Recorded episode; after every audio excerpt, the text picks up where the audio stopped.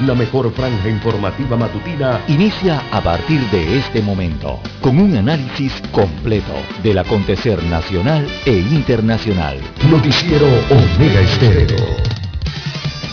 Omega Estéreo Noticias.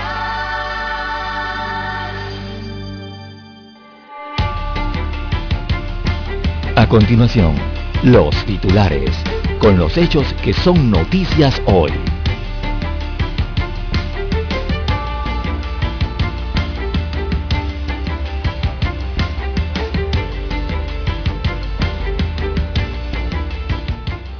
El Estado propone a Cobre Panamá regalías entre 12% y 16% de las ganancias bruta y pago de impuestos sobre la renta. La propuesta económica al precio de cobre actual podría representar para el Estado panameño ingresos superiores a los 400 millones de dólares. Operación Panavac inicia vacunación pediátrica contra la COVID-19 para niños de 5 a 11 años sin patologías. También tenemos APAT pide a solicitantes de pasaportes acudir sin acompañantes. Estamos hablando de la Autoridad Panameña de Pasaportes. Reglas de Olimpiadas Mundiales de Robótica para 2022 serán anunciadas este 15 de enero. También tenemos que recomiendan a Terán, a Nava, Franceschi y Gordón para la Junta Directiva del canal. INADE separa de sus cargos a dos funcionarios por conducta indecorosa, es decir, por estar realizando actos sexuales en horas laborales en las instalaciones del depósito de la institución. Más de 9 millones de pasajeros transitaron por el aeropuerto de Tocumen en 2021. También tenemos que sube a 230 mil las cifras semanales de pedidos de subsidio por desempleo en los Estados Unidos de América. En otros titulares para la fecha, arroceros continúan en serios aprietos en estos momentos.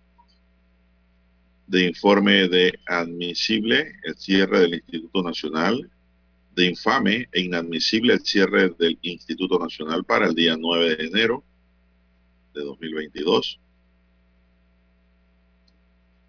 También tenemos dentro de los titulares para la fecha, muere niño con COVID en Colón.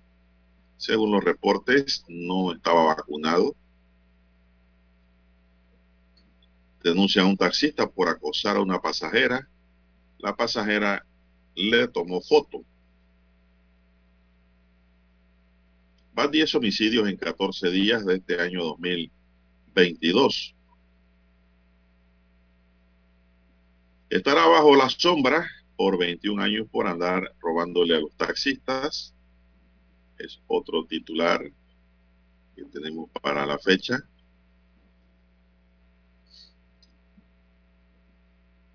Y también tenemos que esperan decreto para soltar vale de enero. No han soltado el vale, pero es porque no ha salido el decreto. Parece ser que trae nuevas reglas. Y una regla que de la que se habló y no sabemos si se ha cumplido es si los beneficiarios están vacunados. Eso no ha quedado en nada, hasta donde sabemos pero es una regla importante también para recibir ese vale. Y abre su puerta la Feria de las Flores y del Café de Boquete con medidas de bioseguridad. Vamos a ver, ojalá no se origine nada peor que lo que estamos viviendo con el COVID-19. Ayer no hubo informes porque dice que hubo problemas en el sistema computacional, pero se cree que ya en dos días se han pasado los 15 mil contagios. Los centros de salud, y los, sobre todo ahora los laboratorios privados, están que no se dan abastos de la gente haciéndose pruebas de hisopado. Y Corte declara ahora 266 vacantes de defensores públicos. 266 vacantes de defensores públicos están ahora declarados por la Corte, ya que los nuevos defensores que entren en funcionamiento posteriormente ya serán defensores de carrera. Mientras tanto, los que están defendiendo, pues interinamente tienen que seguir haciendo su función hasta que se produzcan, pues, eh, esas certificaciones en los cargos. Bien amigos y amigas, estos son solamente titulares. En breve regresaré con los detalles de estas y otras noticias.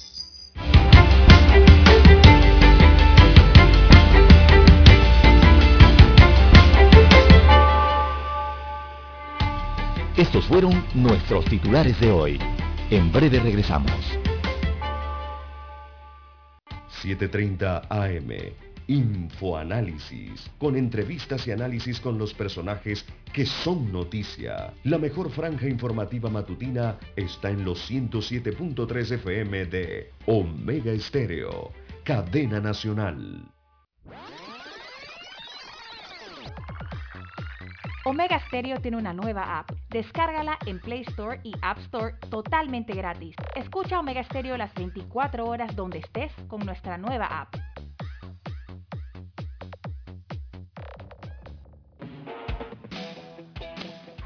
En Omega Estéreo estamos evolucionando para ti. Te acompañamos en tu auto, en tu oficina, en tu hogar y ahora en cualquier dispositivo móvil. No importa dónde te encuentres, siempre te acompañamos con la mejor programación. Omega Estéreo. Primera cadena nacional simultánea 24 horas.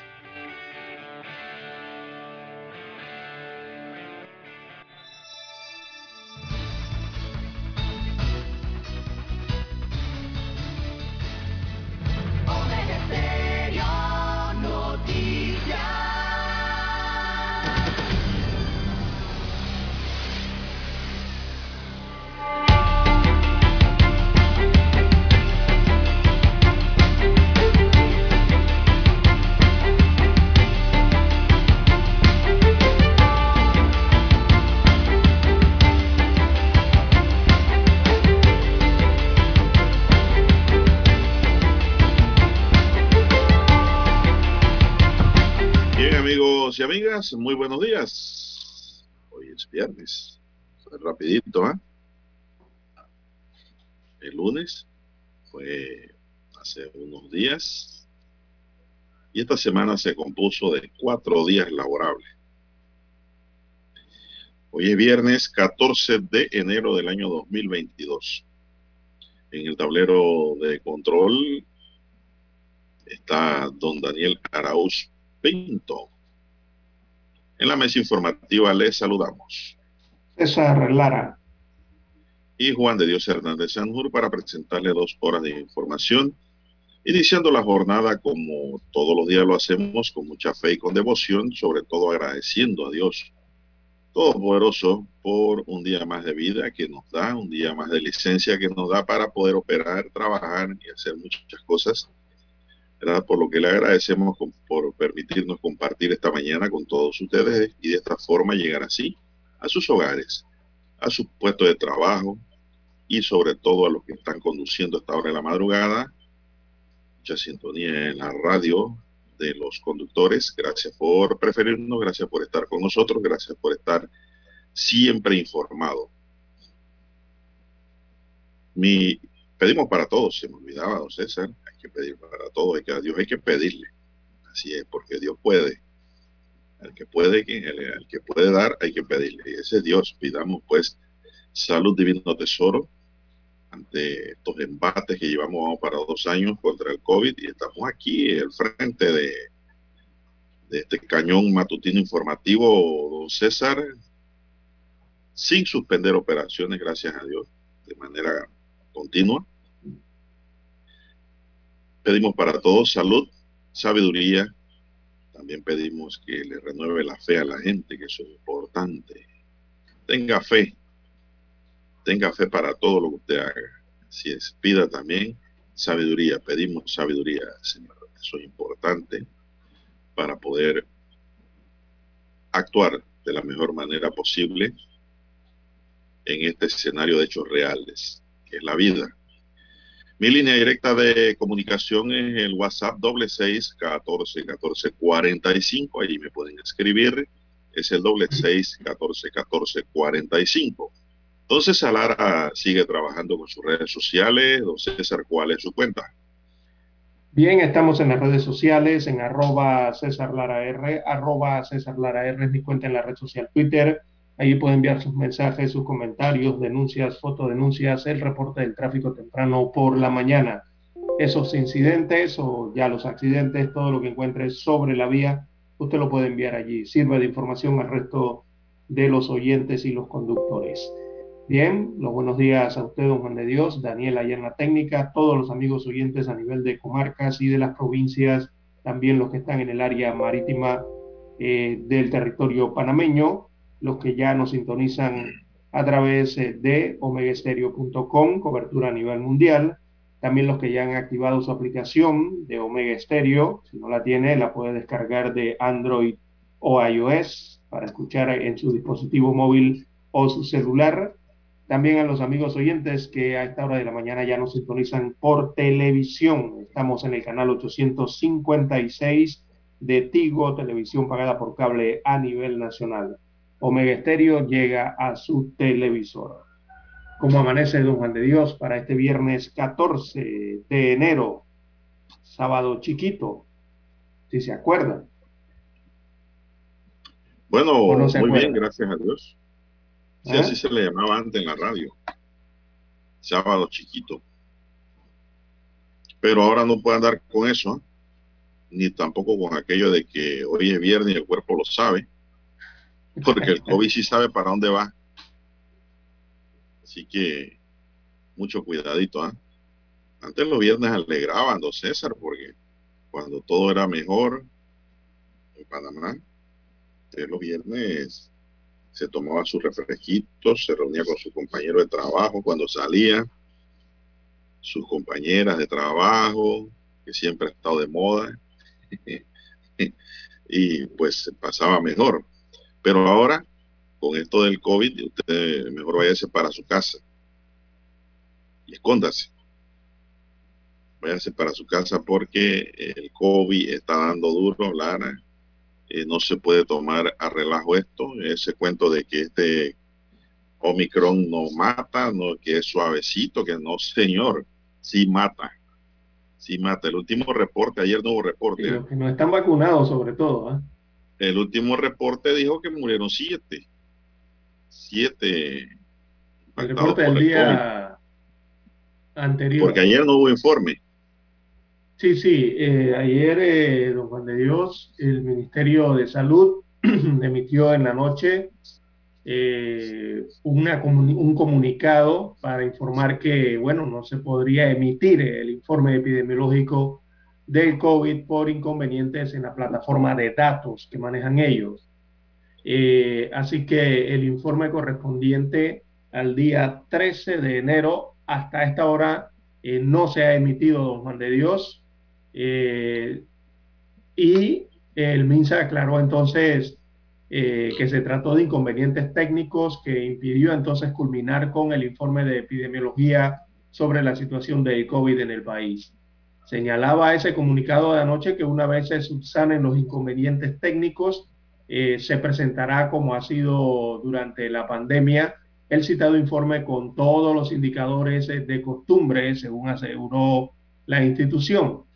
Eh, como usted bien señala, hasta el día de ayer, en el informe vigente, por lo menos el informe vigente al, al 12 de enero, eh, se habían reportado 540.072 casos acumulados de COVID-19 y un total de 7.486 fallecidos con una letalidad de 1.4%. Así que en medio de la cuarta ola pandémica, las autoridades de salud eh, avanzan también en el proceso de vacunación que inició en el año 2021. En el último informe que habían entregado habían unas 6,6 millones de dosis eh, aplicadas eh, en el país. Bueno, estamos a la espera también, como todos los medios, de que se entregue el informe epidemiológico correspondiente a la última jornada, que es la del 13 de abril, digo de enero, 13 de enero. Bueno, así es, don César, y pues un posible cuadro de deshidratación que derivó en un paro cardiopulmonar fue lo que presuntamente causó la muerte ayer de un niño de 10 años de edad en la provincia de Colón. De manera extraoficial se conoció que el menor tenía tres días en su casa con un cuadro de fiebre muy alta, vómito y diarrea. Cuando fue llevado al cuarto de urgencia de la Policlínica Hugo Espadafora, Franco no presentaba signos vitales no fue a tiempo al hospital, parece, dice hoy el diario Crítica. Fue necesario la reanimación por el equipo médico y la misma duró unos 18 minutos aproximadamente.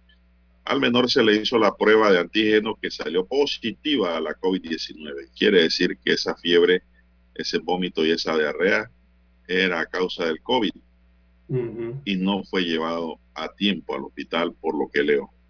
Fue deshidratación Mediante esta práctica, no, no estaba vacunado tampoco. Mediante esta práctica médica se reanimó al menor y fue trasladado al cuarto de urgencia del Hospital Amador Guerrero. Posteriormente, mientras se mantenía en cuidados intensivos, allí falleció. Bueno, lamentable esta noticia, don César. Y nos trae a colación de que el COVID es muy peligroso no lo tomen a relajo. Y más, mucho cuidado con los niños, ¿eh? porque los niños tienden a deshidratarse rápidamente, porque son niños, pues, pequeños.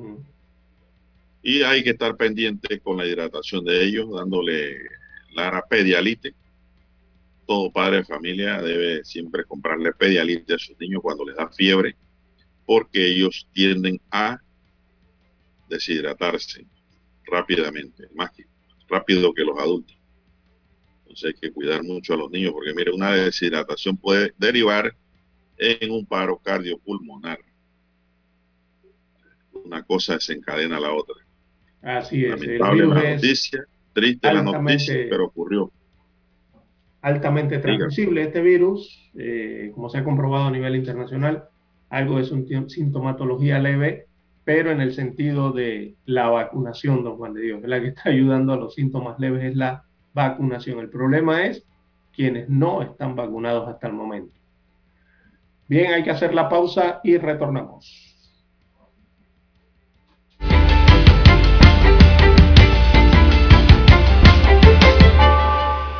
Noticiero Omega Estéreo. La mejor franja informativa matutina está en los 107.3 FM de Omega Estéreo. 5.30 AM. Noticiero Omega Estéreo. Presenta los hechos nacionales e internacionales más relevantes del día.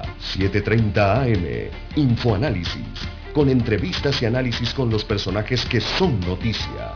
De 8 y 30 a 9 y 30 de la mañana. Sin rodeos. Con Álvaro Alvarado. De lunes a viernes por Omega Estéreo.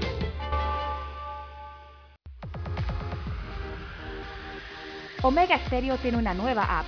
Descárgala en Play Store y App Store totalmente gratis. Escucha Omega Stereo las 24 horas donde estés con nuestra aplicación totalmente nueva.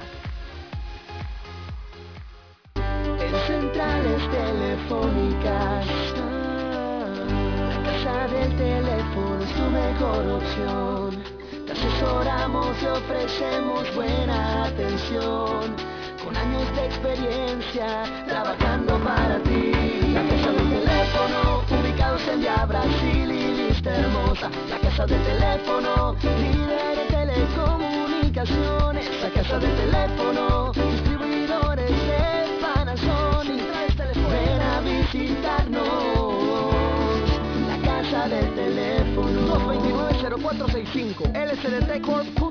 Distribuidor autorizado Panasonic. Para anunciarse en Omega Estéreo, marque el 269-2237. Con mucho gusto le brindaremos una atención profesional y personalizada. Su publicidad en Omega Estéreo. La escucharán de costa a costa y frontera a frontera. Contáctenos 269-2237. Gracias.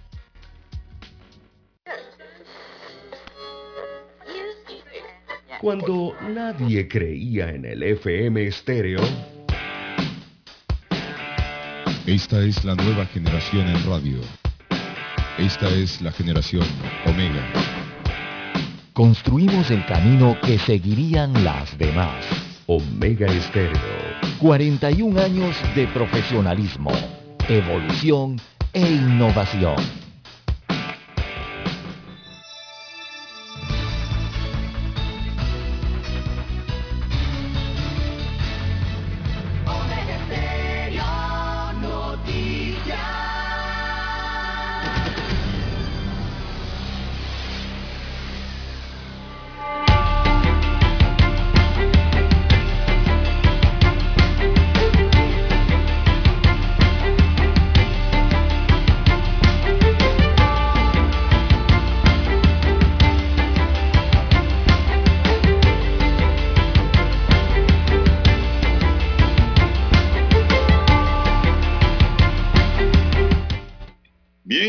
Administrador de la Autoridad para la Innovación Gubernamental, Luis Oliva, anunció que la transferencia del vale digital correspondiente a enero aún no se ha efectuado, ya que están a la espera del decreto que formaliza la extensión de este beneficio. Teniendo en cuenta que el estado de emergencia terminó el 31 de diciembre, ahora tiene que salir un nuevo decreto para dar amparo legal a este programa de apoyo social. Así que una vez salga, estamos habilitados para hacerlo y esperar la orden del presidente Laurentino Cortizo para realizar la recarga, declaró Oliva. Recordemos que este valecito digital es de 120 dólares y que le llega a mucha gente en Panamá, inclusive le llega a gente que le da hasta mal uso, don César, porque lo usan para comprar licor, lo usan para comprar otras cosas que no sea comida. Entonces no ha habido un control férreo sobre esta esta distribución que hace el Estado de esos 120 dólares. No ha habido un estudio profundo, real, sino que se reparten regadera. A que le cayó, le cayó. Eso está mal también porque los dineros del Estado tienen que manejarse de manera correcta.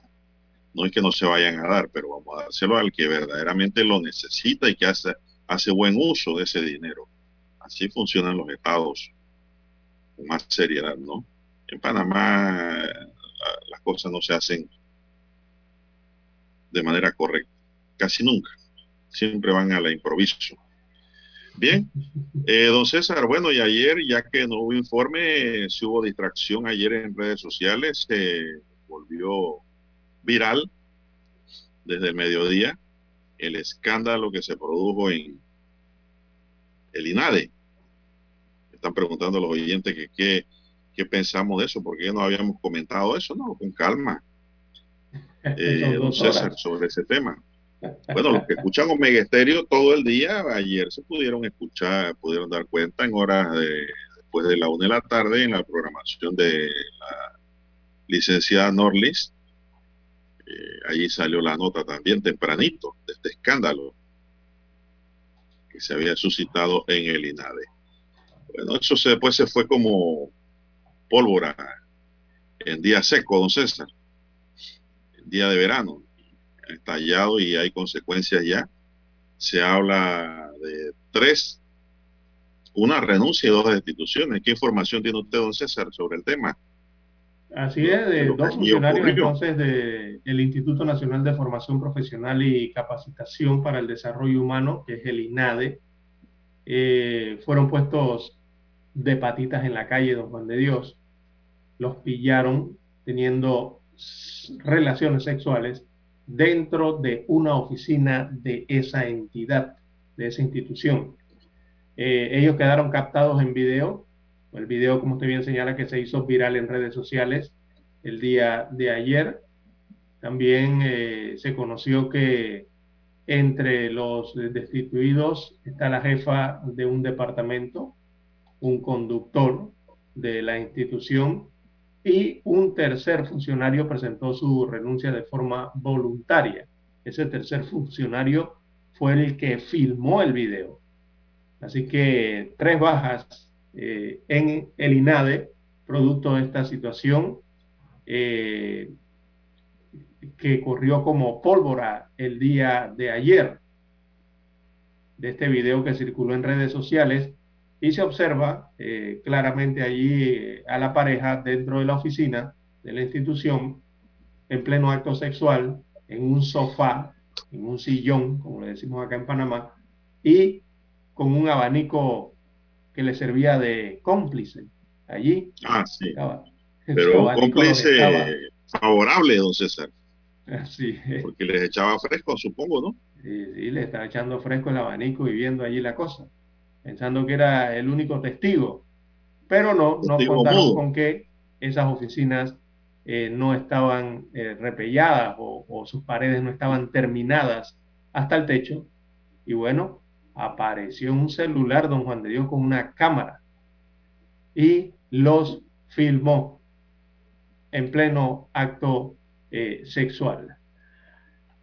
Así que, bueno, las dos personas fueron destituidas de la institución inmediatamente y un tercero entonces presentó su renuncia al haber firmado el, video. Esto... sobre eso ya han hecho memes, parodias. ayer? De todo han hecho en las redes sobre ese escándalo. Y es un escándalo, Lara, porque los funcionarios fueron sorprendidos, pues. Y, una funcionaria de un mando medio alto eh, en pleno acto. Y, dos, esto en horas laborales. Correcto. El problema, el problema ¿dónde está? El problema está en que ese acto lo ejecutaron en horas laborables dentro de una institución pública. Ahí está el problema de esto. Sí. Sí, porque si eso hubiese sido allá afuera, bajo un árbol de mango de alguna finca. Ellos son libres. tienen libre albedrío. Aunque estuviesen casados o no estuviesen casados. Es el problema de ellos. No hubiese existido ningún problema. La problemática es. que fue dentro de las instalaciones o las oficinas de la institución y en horas eh, que les correspondía estar laborando porque son horas pagadas por todo el pueblo panameño, don Juan de Dios. Ese es el problema cuando los funcionarios públicos, eh, no, no, no digamos funcionarios públicos, sino cuando los servidores públicos no saben cuál es su rol, don Juan de Dios, pasan estas cosas. Para eso se les llama servidores eh, públicos. Don Dani, hay que hacer la pausa para el himno. Bueno, vamos a hacer la pausa para el himno y ampliamos nuestros comentarios respecto a esta situación del día de ayer.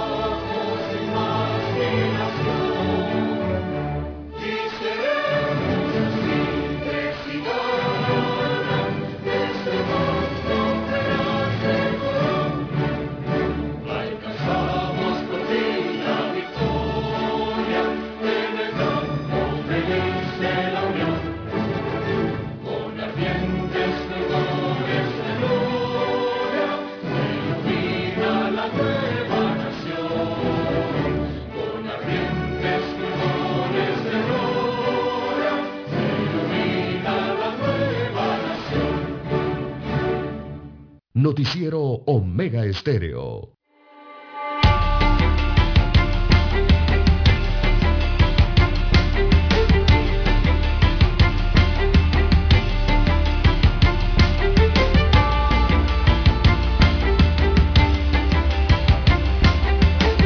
Bueno, continuamos. ¿Qué hora tenemos ya, don César?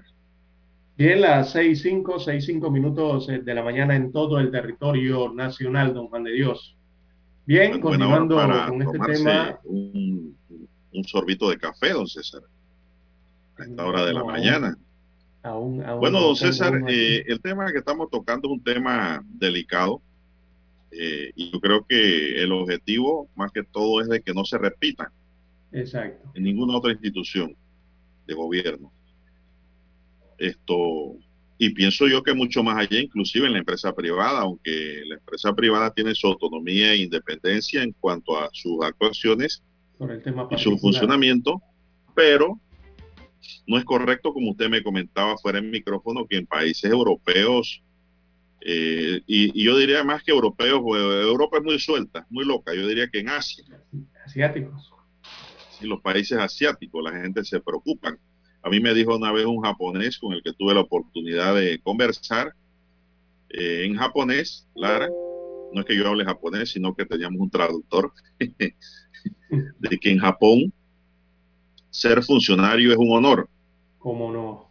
Claro que sí. servir al Estado, a la sociedad, ahí es un honor.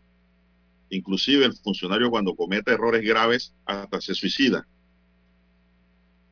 porque el servicio público social allá es sagrado. Así se educa el japonés, así se educan a los chinos también y la mayoría de los países asiáticos.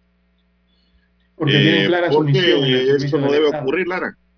Esas cosas no deben ocurrir realmente dentro de una institución pública y en horas laborables. Mire que no- nadie se está metiendo en la vida privada de nadie aquí. Ponga cuidado, No, Lara. no.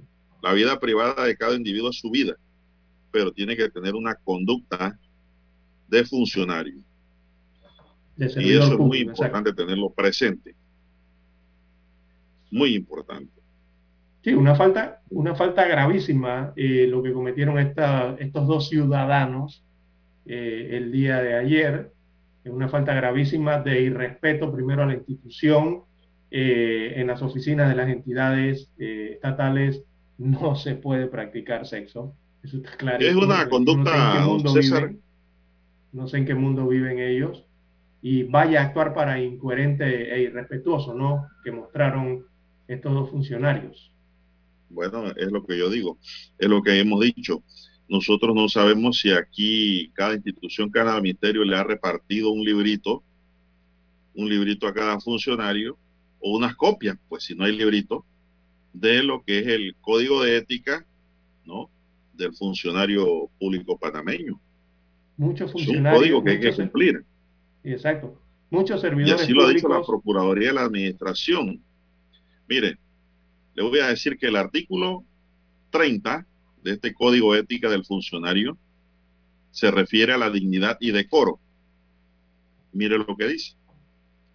El servidor público debe observar una conducta digna y decorosa, actuando con sobriedad y moderación. Punto. Ahí sigue otro, otra frase. Repite el artículo para que los que son servidores públicos actualmente Artículo den 30 un del Código de deben tener ese librito. Artículo 30, ¿no? Así es. El servidor público debe observar una conducta digna y decorosa, actuando con sobriedad y moderación. Mire, pareciera que eso no dice muchas cosas, pero dice un mundo de cosas, porque así es el derecho. El derecho es sabio. Vamos a ver.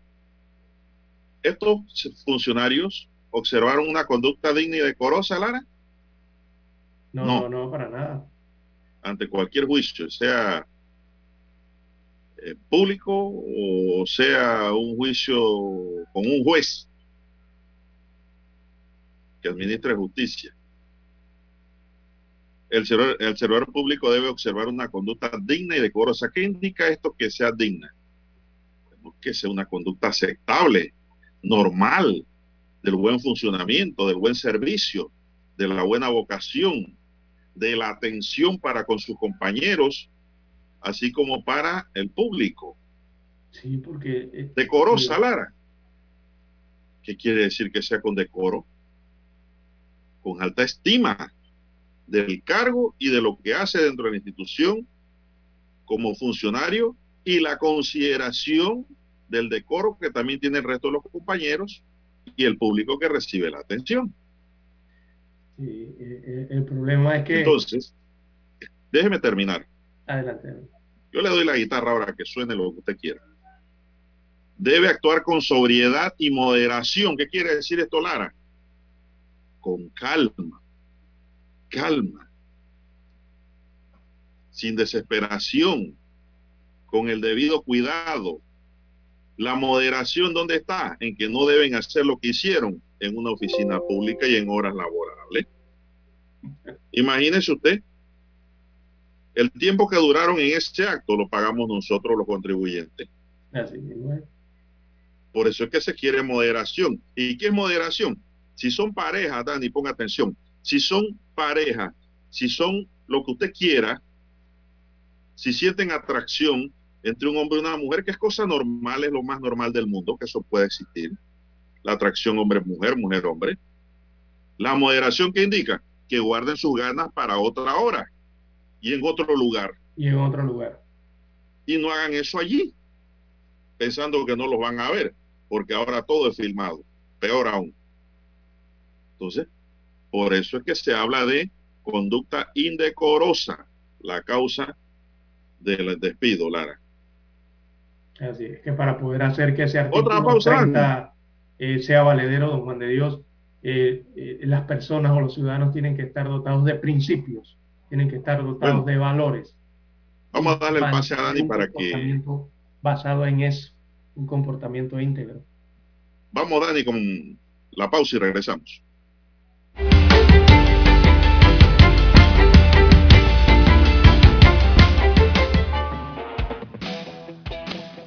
En Omega Estéreo estamos evolucionando para ti. Te acompañamos en tu auto, en tu oficina, en tu hogar y ahora en cualquier dispositivo móvil. No importa dónde te encuentres, siempre te acompañamos con la mejor programación. Omega Estéreo. Primera cadena nacional simultánea 24 horas.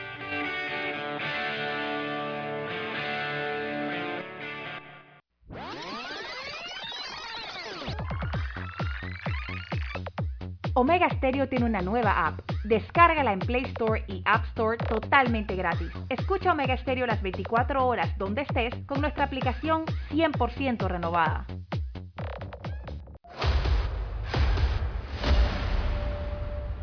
Desde los estudios de Omega Estéreo, establecemos contacto vía satélite con la voz de América. Desde Washington, presentamos el reportaje internacional.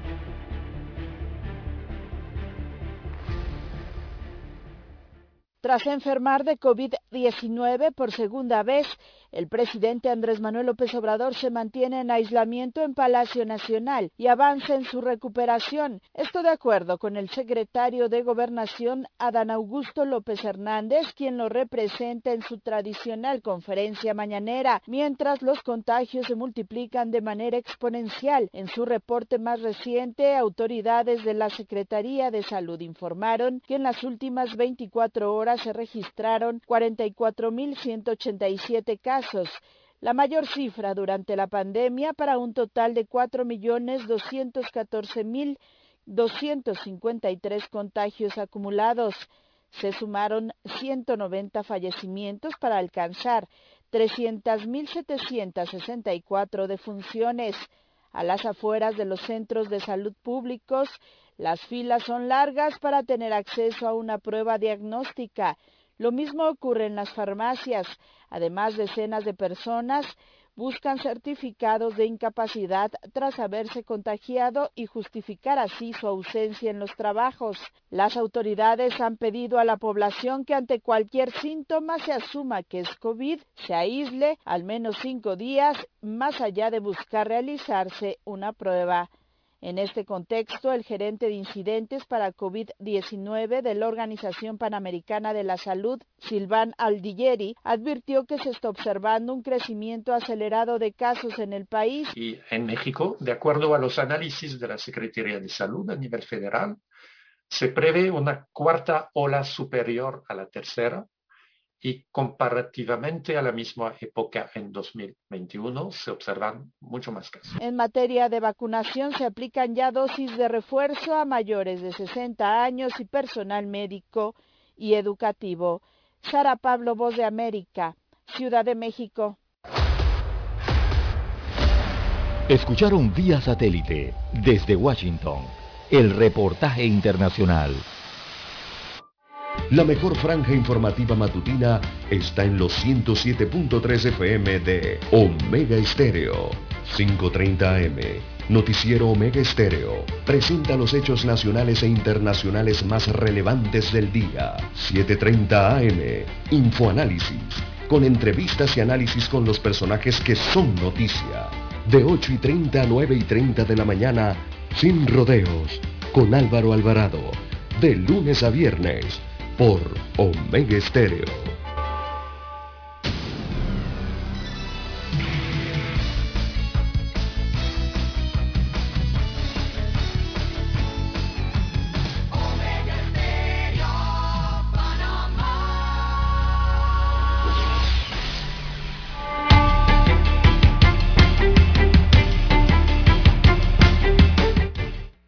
Son las 6:17 minutos, señoras y señores. Seguimos, seguimos aquí. Me dice un oyente Lara, me gusta el noticiero porque ustedes se van más allá del simple cuento y bochinche. Ustedes explican por qué las cosas y dónde ocurren y cómo ocurren, qué se debe hacer, qué no se debe hacer. Y lo fundamentan. Gracias. No son opiniones sueltas. Gracias al oyente. Oiga, don César, aquí me escribe otro oyente, dice, oiga, ¿y dónde está ese código? Oiga, yo soy funcionaria, dice una, una señora, no sé, pero dice, oiga, búsquese el decreto 246 de 15 de diciembre de 2004 y va a encontrar el código de ética del servidor público. Eso se aprobó, si no me falla la memoria, en el gobierno de Martín Torrijos. Sí, sí, fue con Alma Montenegro, Alma Montenegro de Fletcher, me parece que fue la que inicialmente Esto, tomó esa, ese bastión. ¿no? Así es, y se aprobó. Búsquelo, lo voy a repetir. Decreto, porque ahora con, hasta con un teléfono usted encuentra esto ya. Ya la, ahora todo es público, la información es pública, ya no es difícil encontrar la información. Usted busca en su teléfono el decreto 246 de 15 de diciembre de 2004 y va a encontrar el código de ética del funcionario, Sí. que debe tener todo ejemplar- funcionario en su escritorio o en la guantera del carro. Sí, exacto. Es un Bueno, ejemplar que debe tener todo, todo servidor público, don Juan de Dios. Y si no lo tiene el servidor público que nos está escuchando, lo debe tener a disposición la Oficina de Recursos Humanos de cada institución. Si usted no lo tiene, vaya a su Oficina de Recursos Humanos y solicite un ejemplar, que seguramente Bueno. ahí deben tener y le van a entregar uno. Y si no, se vaya a la Procuraduría de la Administración, pues, y Bueno. el amigo Rigoberto González Yo- le pide un ejemplar que yo estoy seguro que se lo va a dar. Bueno, si no le dan copia, si no tienen el librito. Exacto. La cosa es que la información fluya, pero no hay que ir allá. Uno con un celular, Sí, la por encuentra internet se eso. consigue. Esto por internet. Hoy día toda la información es pública y fluida. Bueno, Lara, y, y sobre este tema la gente decía, "Oye, pero ¿qué, qué, quién fue el sapo? El sapo en El- buen el- el panameño es el firmador. soplón, es el que da la denuncia, ¿no? Ese, eso se conoce en Panamá como el sapo, bueno, en Colombia también, ¿no? No sé en otras latitudes. ¿Y, ¿Y por qué renuncia? Bueno, voluntariamente, supuestamente. Bueno, porque el código de ética también lo regula él, al denunciante, Lara. César, amigos y amigas oyentes. Mire, el artículo 29 de este mismo código dice lo siguiente, la obligación de denunciar, Lara. Hasta allí. El servidor público debe denunciar ante su superior o ante las autoridades correspondientes aquellos actos de los que tuviese conocimiento con motivo o en ocasión del ejercicio de sus funciones y que pudieran causar perjuicio al Estado o construir o constituir un delito o violaciones a cualquiera de las disposiciones contenidas en el presente código. Ahí está. O sea, a él no lo destituyó, a él no renunció ni le pidieron renuncia por la denuncia, sino que la denuncia la hizo mal. Exacto.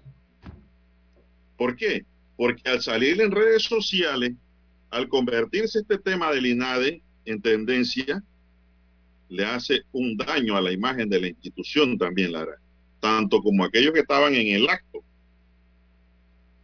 Provechoso entre ellos. ¿Por qué? Porque ahora el INADE pues ha sido objeto de burla, de mofa, de parodia, siendo una institución muy seria en cuanto al servicio que información que, que brinda a los panameños. Porque el servidor público debe denunciar, dice esta misma norma, ante su superior o ante las autoridades competentes, no en redes sociales ni en medios de comunicación. Simplemente tuvo que renunciar Lara, porque si no renuncia lo destituyen, entonces, por falta en cuanto a la denuncia, por el incumplimiento de su deber como funcionario. Entonces son tres los cesados. Sí, y, son, y son tres situaciones de un incorrecto eh, desempeño del servidor público, don Juan de Dios, por lo menos de lo que esperamos los ciudadanos que sean o, hagan los servidores públicos.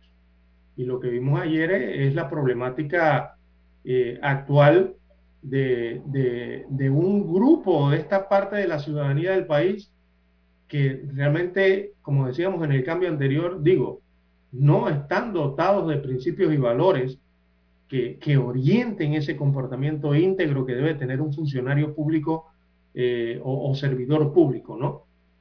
Entonces, eh, don Juan de Dios, no actúan así ni en el plano personal, en su condición de ciudadano, y en este caso tampoco actúan con, esas mismas, con ese mismo norte en el caso del el plano de funcionario público, peor aún la cosa, ¿no?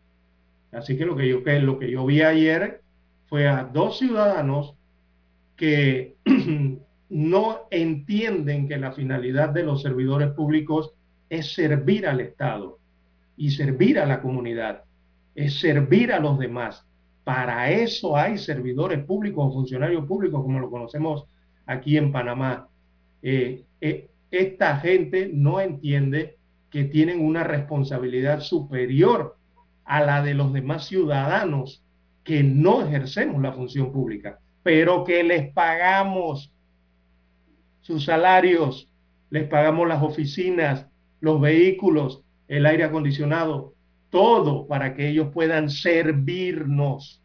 Entonces nos encontramos con estas eh, situaciones, don Juan de Dios gente que no entiende esa responsabilidad, eh, personas que no saben que tienen un privilegio y deben tener vocación y deben sentir la vocación de trabajar para el Estado, porque cuando se trabaja para el Estado, se trabaja es para servir al resto de la comunidad. El problema es que muchos ven al Estado y a la función pública como simplemente una forma de resolver un problema de subsistencia. O sea, simplemente tener un trabajo, obtener un salario y no ven la función pública como una vocación. Por eso es que hablábamos al inicio de Japón y de otros países, don Juan de Dios, en donde los ciudadanos que llegan a ser eh, ciudadanos al servicio del Estado, sea funcionario o servidor público, sí entienden esa situación. Y por eso estas son otras sociedades las que vemos y son otros tipos de gobiernos los que vemos en otros países. Por eso vemos esos episodios aquí en Panamá y eso es corrupción, lo que pasó ayer además, don Juan de Dios. Hay que decirlo claro, porque ese es un episodio de gente corrupta. Bueno, esto es parte de la al pueblo perder la confianza en las instituciones, como usted bien lo señaló, cuando debería hacer todo lo contrario.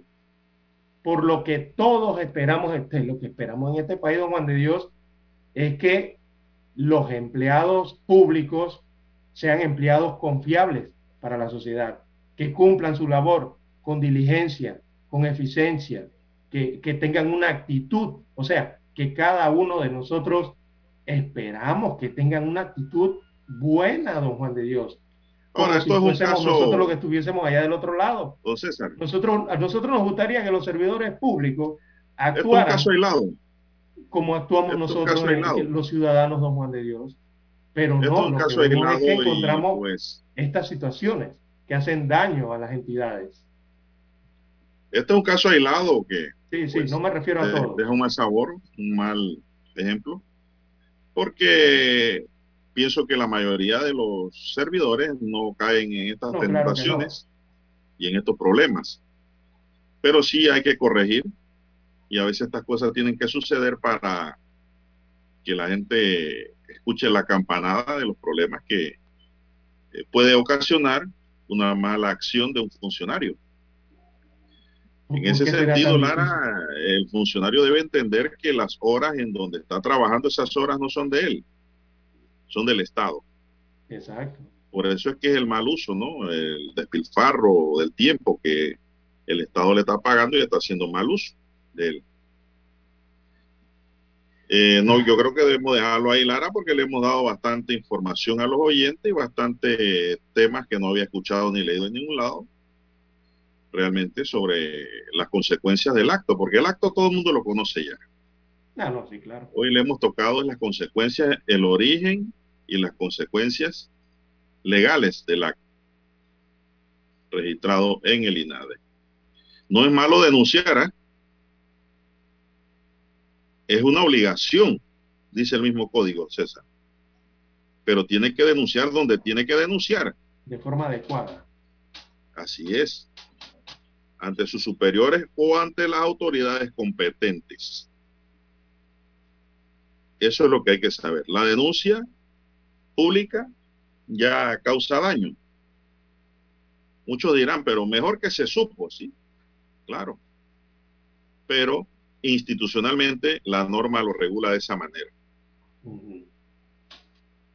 Y estamos hablando del contenido normativo constitucional. Bien, no sé si tienes algo más que agregar porque tenemos que irnos a los periódicos, don César. Sí, ya tenemos que ir a los periódicos, don Juan de Dios, y, y- y bueno, eh, en- encontrar algún día eh, que los servidores públicos lleguen a ser un modelo eh, a seguir para la sociedad, por lo menos en Panamá. Hay muchos que son modelos, Sí, exacto. hay muchos. Pero queremos que lo sean todos en su conjunto, todos. en su Sí, conjunto. la idea es que sean todos. Ese es el norte.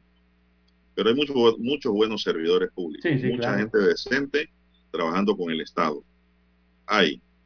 Nos consta porque todos los días estamos en la calle, estamos visitando instituciones, tribunales, en fin, todo lo que tiene que ver con la función pública. Vamos a una pausa, don Dani, pues si regresamos de inmediato con los titulares.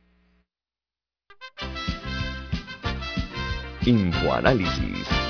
De lunes a viernes, de 7 y 30 a 8 y 30 de la mañana por los 107.3 FM de Omega Estéreo.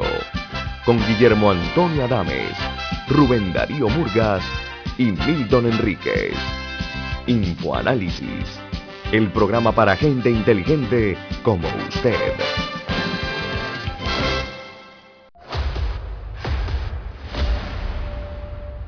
Desde los estudios de Omega Estéreo, establecemos contacto vía satélite con la voz de América. Desde Washington, presentamos el reportaje internacional.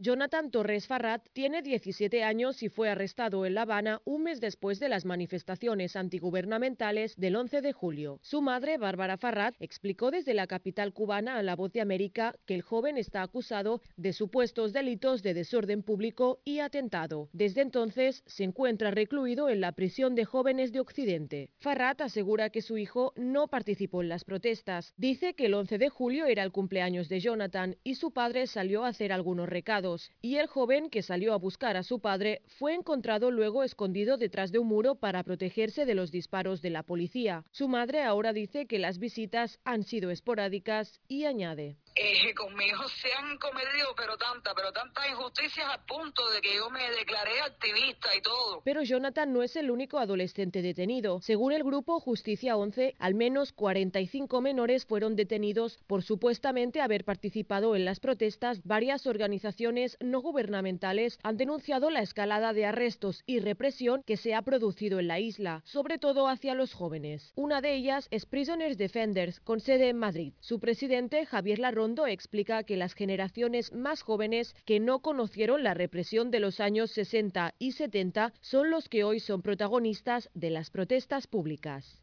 Los jóvenes que no comprenden qué es lo que pasa con esta sociedad son mucho más dados a manifestar su desacuerdo que los mayores. El gobierno cubano no reconoció las protestas. Medios oficialistas resaltaron los aislados hechos violentos y culparon a Estados Unidos de financiar las marchas. Julia Riera, Voz de América, Barcelona, España. Escucharon vía satélite desde Washington el reportaje internacional. Omega Estéreo, 24 horas en FM Estéreo.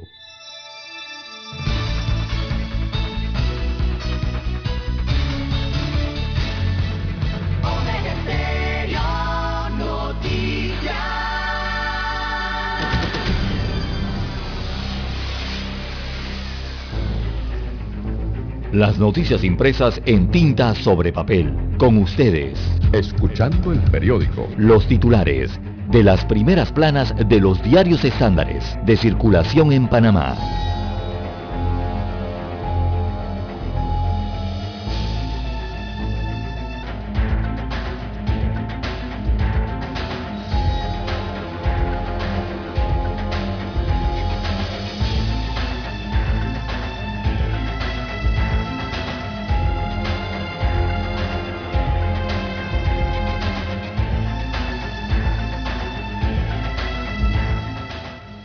Bien, amigos oyentes, el diario La Prensa titula para hoy Aumento acelerado de casos, OPS sugiere uso racional de pruebas.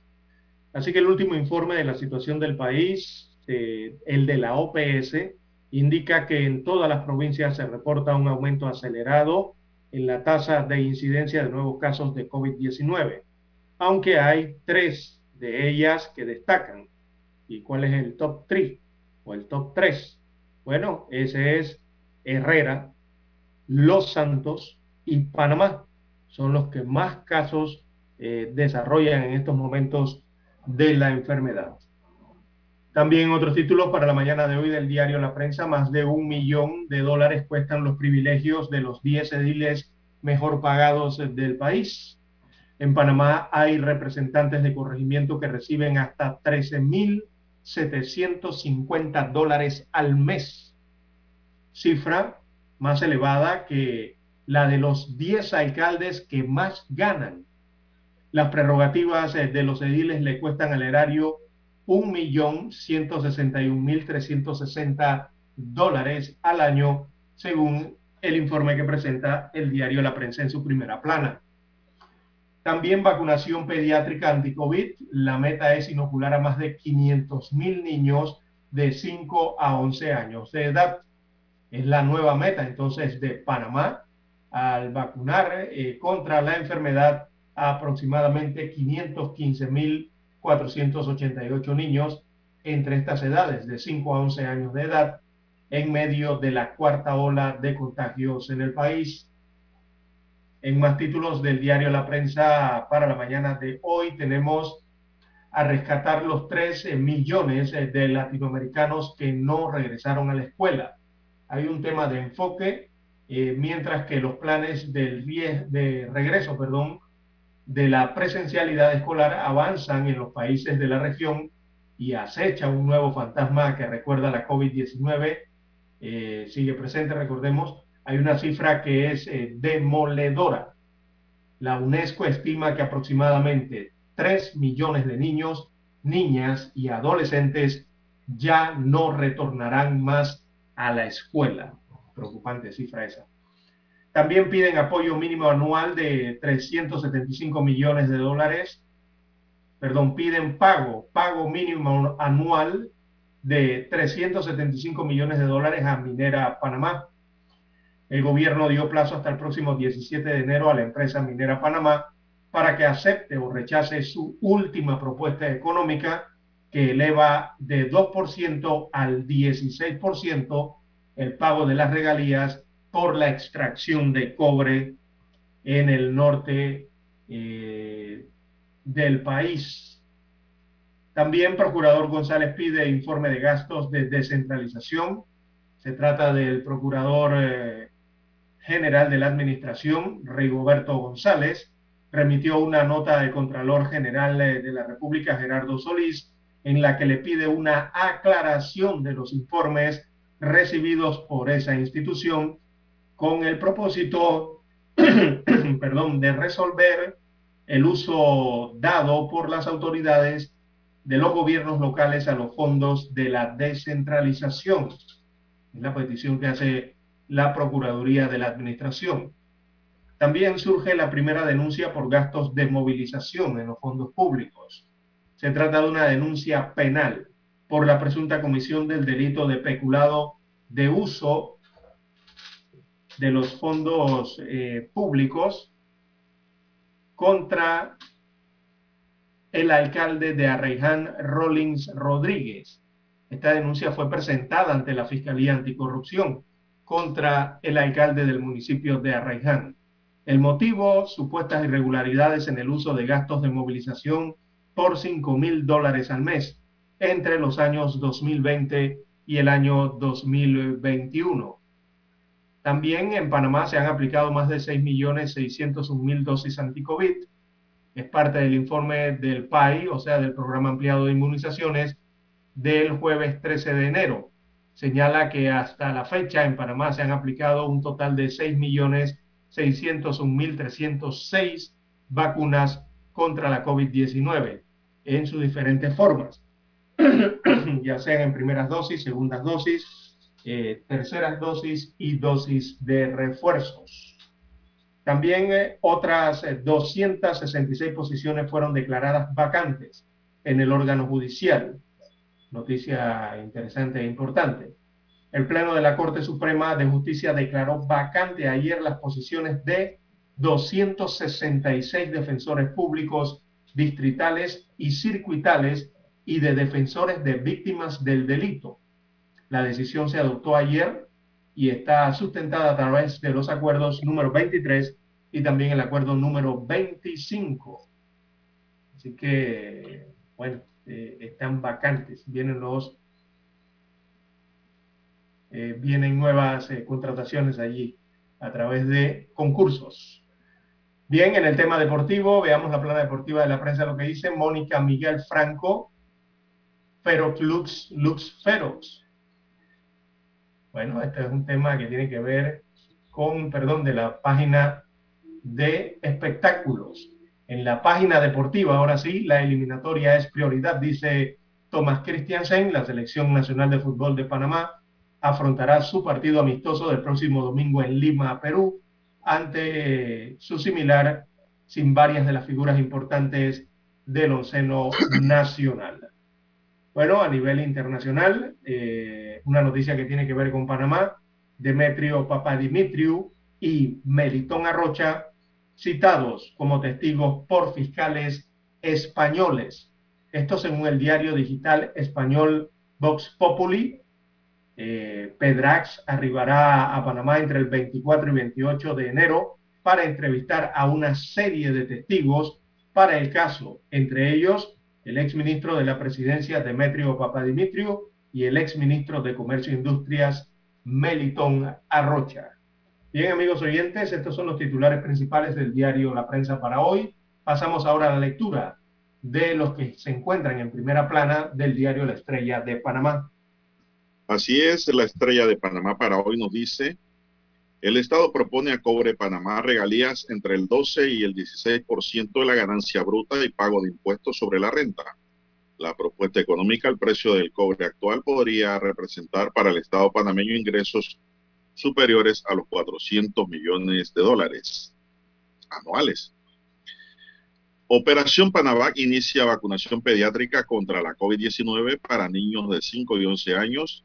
Hasta la fecha en Panamá se han aplicado un total de 6 mil, no, de 6.601.306 vacunas en general contra la COVID-19. Infraestructura verde urbana hacia las soluciones basadas en la naturaleza. Se trata de proyectos que cumplen con la sostenibilidad económica, financiera, social y ambiental, además de la resiliencia climática institucional.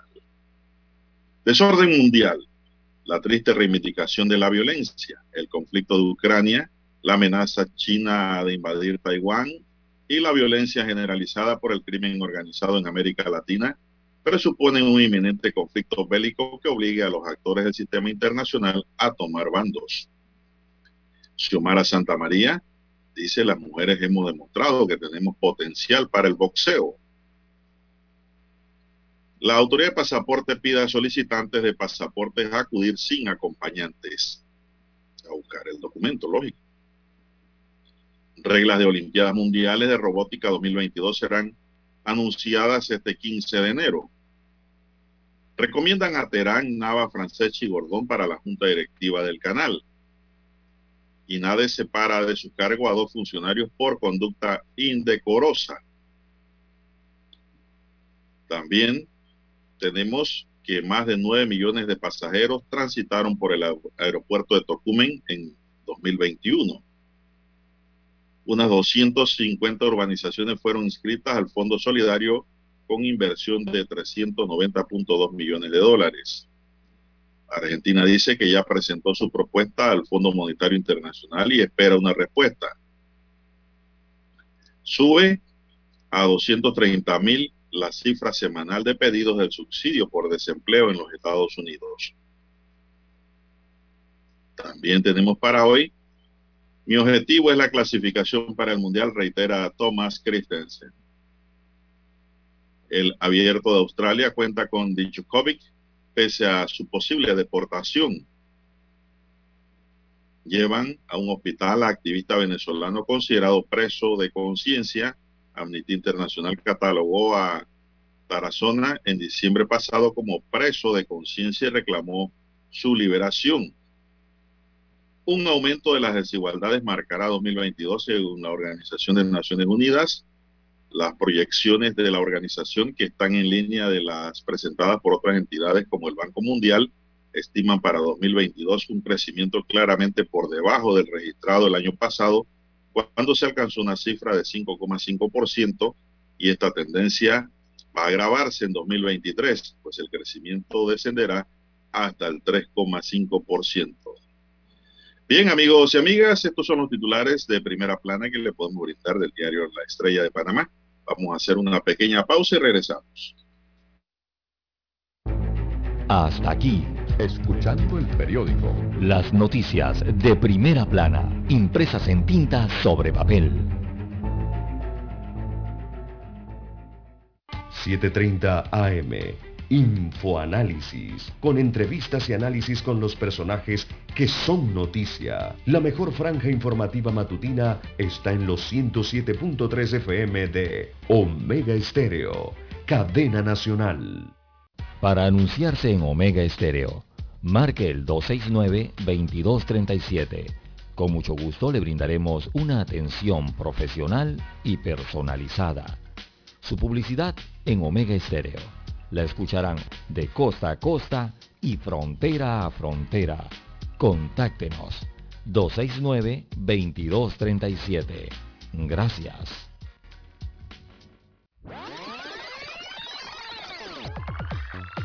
Omega Stereo tiene una nueva app. Descárgala en Play Store y App Store totalmente gratis. Escucha Omega Stereo las 24 horas donde estés con nuestra nueva app.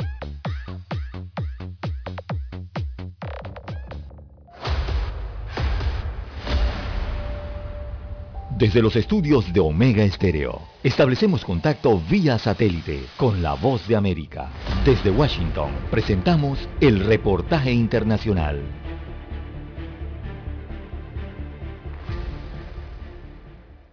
Venezuela perdió su derecho a voto en la Asamblea General de la Organización de las Naciones Unidas debido a su deuda pendiente de pago de cuotas para gastos del organismo junto a otros 10 países que también incumplieron con la obligación. Los estatutos de la ONU dicen que los países que adeuden el pago de sus cuotas para los gastos de la organización no tendrán voto en la Asamblea General cuando la suma adeudada sea igual o superior a las otras cuotas adeudadas por los dos años anteriores completos, por lo que Venezuela debe hacer un pago mínimo de casi 40 millones de dólares. Esta situación que ya se había presentado en 2018 y 2020 le impide al país suramericano y a otros países sancionados votar en la Asamblea General donde se discuten importantes asuntos tales como la adopción de resoluciones, la elección de miembros del comité y algunas directrices del Consejo de Derechos Humanos. La lista de países sancionados la completan Antigua y Barbuda, Comoras, Congo, Guinea, Irán, Papúa Nueva Guinea, Santo Tomé y Príncipe, Somalia y Sudán. La ONU aclaró, sin embargo, que a Comoras, Santo Tomé y Príncipe y Somalia podrán votar por ahora y su sanción comenzará luego del escrutinio. Héctor Contreras, Voz de América, Washington. Escucharon vía satélite desde Washington el reportaje internacional. Omega Estéreo, 24 horas en FM Estéreo. Problemas de tierra, accidentes graves, reclamos a aseguradoras, incumplimientos de contratos, reclamos de herencias, todo asunto civil y penal, consulte al 6614-1445. Ahora contamos con el servicio de asesoría, confección de pliegos de cargos, impugnación y defensa en materia de contrataciones públicas. 6614-1445. Licenciados Juan de Dios Hernández Sanjur y Belkis Hernández Díaz. Es momento de adentrarnos al mar de la información. Este es el resultado de nuestra navegación por las noticias internacionales más importantes en este momento.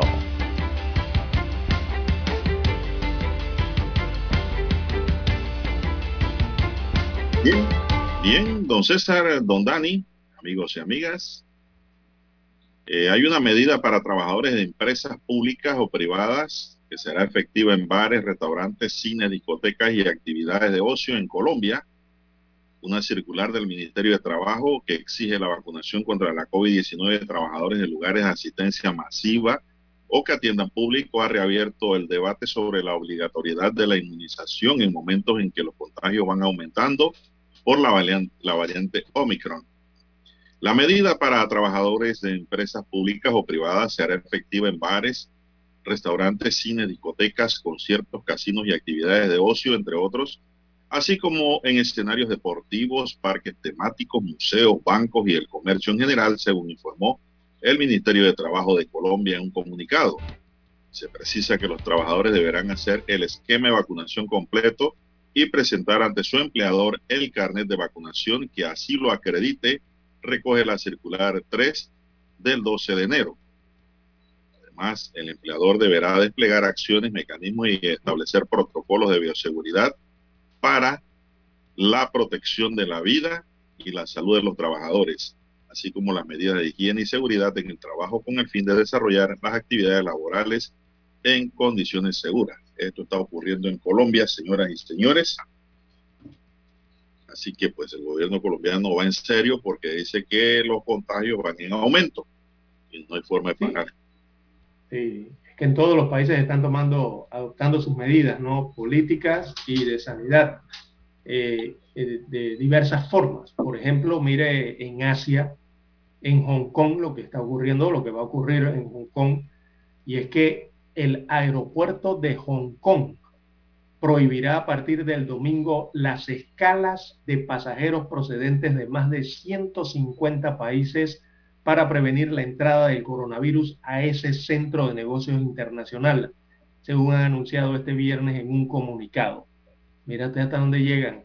La suspensión se aplicará durante un mes y afectará a todos los países clasificados como de alto riesgo por las autoridades de esta ciudad, que en línea con Beijing aplica una estrategia muy precavida frente a la pandemia Así que el aeropuerto de Hong Kong va a prohibir escalas de pasajeros provenientes de unos 150 países para tratar de contener eh, esta, la entrada del coronavirus a este territorio. Imagínense ustedes eh, hasta dónde llegan los gobiernos, ¿no? Eh, Yo le hago una pregunta, don César. Del coronavirus. Yo pregunto, ¿cuántas instituciones públicas y cuántas empresas privadas, que hay muchísimas, tienen un control de sus funcionarios o empleados en cuanto a la vacunación? Es decir, saber cuántas dosis se han puesto cada uno y quiénes no se han vacunado.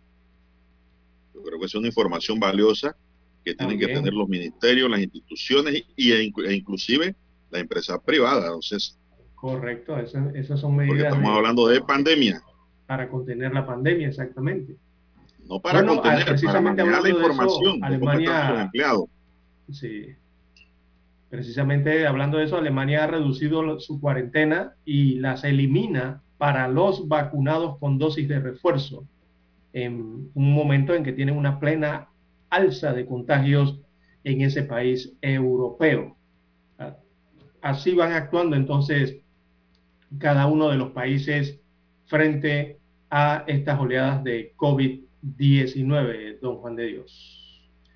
Bueno, la reina Isabel II ha decidido retirar todos sus títulos militares al príncipe Andrés que será juzgado en Estados Unidos por su presunta implicación en un escándalo de abuso sexual a una menor, anunció ayer el Palacio de Buckingham. En un escueto comunicado emitido por la residencia oficial de la soberana británica, la Casa Real indicó que con la aprobación de la reina y su acuerdo, los títulos militares del duque de York y su patronato real ha sido devuelto. El palacio anuncia además que el duque de York continuará sin ejercer ninguna función pública y defenderá su caso como ciudadano privado, agrega la nota. A partir de ahora, el hijo de Isabel II no podrá tampoco utilizar más el título de su Alteza Real en ninguna capacidad oficial. Nada más hacerse pública esta drástica medida que ostenta y asenta un enorme varapalo al duque y su entorno una fuente anónima cercana Andrés señaló a medio británico que éste seguirá defendiéndose de las alegaciones en Virginia Giuffre. Una mujer, esa mujer ha mantenido de manera consistente que fue traficada cuando era menor por el magnate millonario Jeffrey Stein con la ayuda de su mano derecha y expareja Christine Maxwell para mantener relaciones sexuales con el príncipe. Pero Lara, el problema no es ese. Esa defensa está como floja. El problema es que es una menor de edad. ¿Se da cuenta? Que el problema es más a fondo y de otra naturaleza. Eh, digo, que prueben que esta gente está involucrada en lo que es el trasiego, en lo que es el, eh, el manejo de una menor en cosas que no deben hacer. Eso es harina de otro costal y tiene su sanción aparte para los involucrados. El problema de su amigo el príncipe Andrés, don César, es que se involucró con menor de edad. Y eso hay que evitarlo a toda costa, porque la ley es dura en Panamá y el mundo. En todas partes, incluyendo Estados Unidos y también pues Inglaterra. Así. Oiga, don Juan de Dios, y una última allí en, Canadá, cerquita de los Estados Unidos, arriba de los Estados Unidos de América. Bueno, eh, Quebec, allí en Canadá, es la provincia canadiense que ha impuesto las medidas, ha impuesto unas medidas extraordinarias contra la COVID-19 y son específicas para castigar a los no vacunados. Y eso ha llamado mucho la atención a nivel internacional. Eh, eh, en Canadá también hay un aumento exponencial de los contagios y de las hospitalizaciones eh, y las autoridades en esa provincia decidieron aplicar una serie de acciones que son como inusuales, don Juan de Dios, para los no inoculados mire que le han, mire las acciones en contra de los que no se han vacunado. Una son prohibir la compra de alcohol a quien no esté vacunado contra la COVID-19. ¿Eso es? prohibir la compra de cannabis. Recordemos que allá sí se puede comprar cannabis en Canadá. también se lo van a lo tienen prohibido en Quebec a los que no se han vacunado y también les van a aplicar multas. Incluso se aplicará un impuesto para las personas que no se han vacunado en esa provincia eh, canadiense. Así que esto ha llamado mucho la atención por lo rígida de esas, de esas normas en un país como Canadá, eh, en la que parte de la población está criticando estas medidas en esta provincia por el extremismo, así lo consideran en esta nación o, en esta provincia que es considerada una nación dentro de Canadá, una provincia muy, muy importante y muy poblada, ¿no? Ahí es donde está Montreal. Así que hasta estos, digamos, extremos llegan entonces las medidas que adoptan gobiernos en el mundo para tratar de contener la ola de contagios. Bueno, César, retornando al plano nacional, pero también con un toque internacional, nos referimos al juego de Panamá el próximo domingo. El técnico de Panamá dijo que tiene todo fríamente calculado para la selección a pesar del tiempo que pasó fuera del país.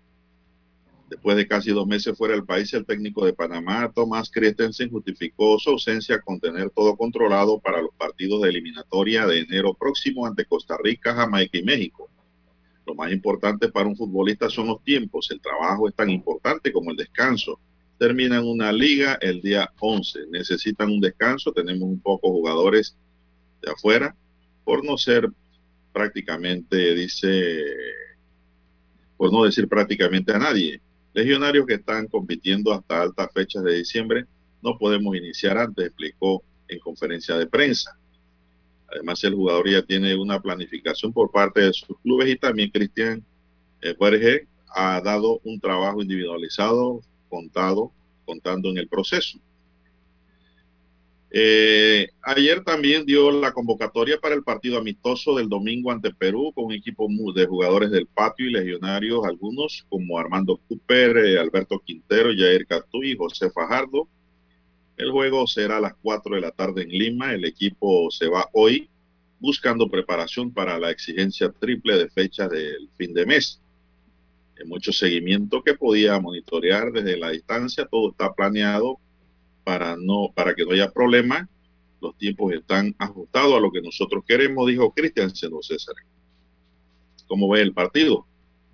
Para mí es un juego de práctica Sí, este es un amistoso de, preparación, evidentemente, ¿no? Eh, y bueno, son amistosos, don Juan de Dios, para, para el ranking FIFA también. Ay, no, eso te sube, te baja. Exacto, Panamá no se busca equipitos para practicar ni para ser amistosos, Juan de Dios. Panamá quiere practicar con monstruos. Exactamente. Eh, eh, piensa más en la preparación, ¿no? Que en los numeritos para subir o bajar de un ranking. Eh, eso tiene sus pros y sus contras y algunos están a favor de que Panamá haga eso, otros no les gusta mucho, ¿no? Prefieren buscarse, digo, hay selecciones eh, de la región que prefieren buscar hacia el Caribe, hacia las islas, para obtener los puntos y poder seguir subiendo en los rankings.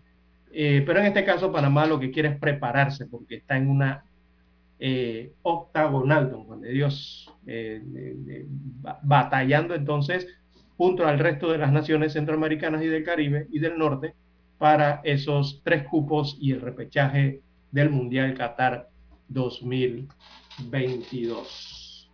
Bueno, esperemos que les sirva entonces al técnico para seguir afinando eh, las clavijas allí en la selección de Panamá pero pienso que eh, a, pesar de que no están las estrellas de la selección Lara, los más experimentados, los, legionarios, como le llaman, eh, va a ser un juego muy bueno.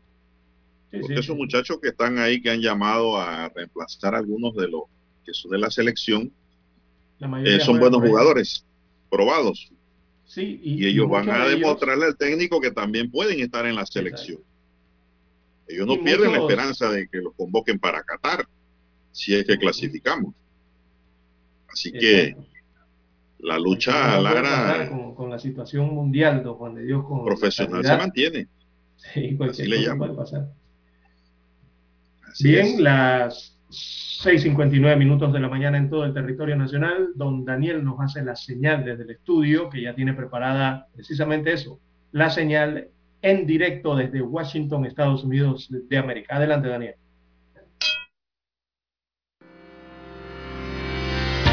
Esta es la hora. 7 AM.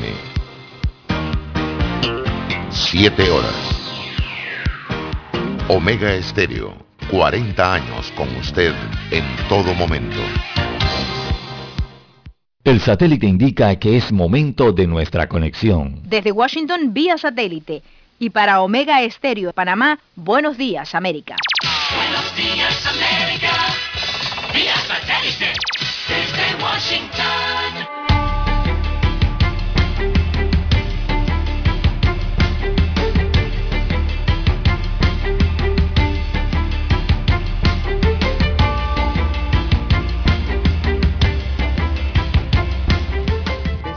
Informa John. Burnett. El presidente Joe Biden mostró decepción ante la decisión de la Corte Suprema de Justicia de Estados Unidos para detener el requisito de vacunación o prueba de vacunación que la administración quería hacer cumplir para empleados en grandes empresas, aunque el tribunal sí confirmó que el gobierno puede proceder con un mandato de vacunación para la mayoría de los trabajadores de salud. A través de un comunicado de prensa de la Casa Blanca, el presidente Biden primero mencionó que la decisión de la Corte Suprema para Trabajadores de Salud salvará vidas, pero que la decisión de bloquear los requisitos que permitía a los empleadores exigir vacunas o mostrar una prueba negativa si se negaran a vacunar le decepciona. El informe anual de la organización Human Rights Watch revela que el 2021 fue un año de retroceso para las libertades fundamentales en Latinoamérica, en gran parte por las restricciones impuestas por la pandemia. Diva Lizette Cash tiene este informe. La mayoría de los 14 países latinoamericanos evaluados en el informe anual de Human Rights Watch mostraron retrocesos en materia democrática. Tamara Ataraxiuk, directora de ese organismo para América Latina, señala que el retroceso en las libertades fundamentales es el principal problema de la región solo en dictaduras, sino también en aquellos países donde los gobernantes son electos democráticamente, pero luego, una vez que asumen, abusan del poder y hacen caso omiso a los frenos y contrapesos de los sistemas democráticos. Diva Cash, Voz de América, Washington. Y líderes de la Iglesia Católica de Nicaragua mantienen la demanda de libertad para el país en el nuevo mandato de Daniel Ortega. Daliana Ocaña informa desde Nicaragua. Los jerarcas de la Iglesia Católica Nicaragüense siguen firmes en su demanda de libertad y democracia en Nicaragua en el inicio del nuevo mandato del presidente Daniel Ortega y su esposa Rosario Murillo, con los que mantienen un marcado distanciamiento a partir de las protestas sociales de abril de 2018. Monseñor Rolando Álvarez, obispo de la diócesis de Matagalpa, destacó durante su más reciente homilía que la libertad y el respeto a la dignidad humana son dos pilares elementales para una sociedad democrática. Daliana Ocaña, Voz de América, Nicaragua. Desde Washington vía satélite y para Omega Estéreo de Panamá hemos presentado Buenos Días América. Buenos Días América vía satélite desde Washington.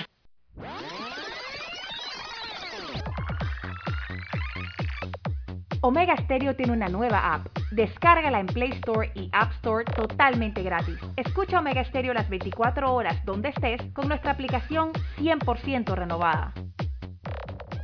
Hola, le llamo por el aire acondicionado de mi auto. Ah, ah, ah, sí, sí, señora, fíjese que estamos intentando lograr un enfriamiento general de su auto que le permita a usted y a su familia el mejor confort a la hora de viajar o llevar a sus hijos al colegio. Para esto solo necesitamos que el clima en su automóvil sea el ideal, introduciendo cientos de cubitos congelados. ¿Qué?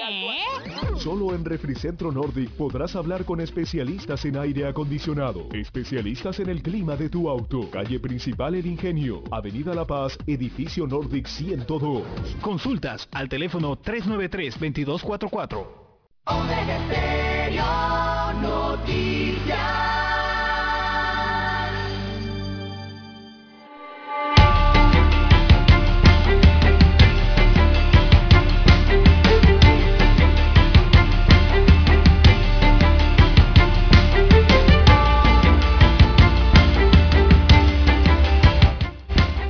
Bien, amigos oyentes, las 7.4, 7.4 minutos de la mañana en todo el territorio nacional.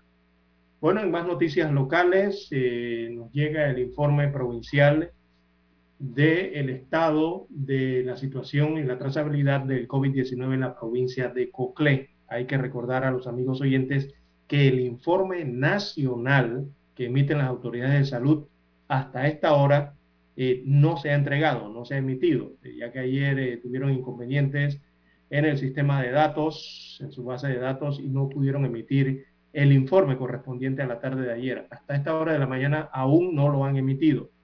Así que les vamos a dar por lo menos el de la provincia de Coclé, el que es específico para esta provincia.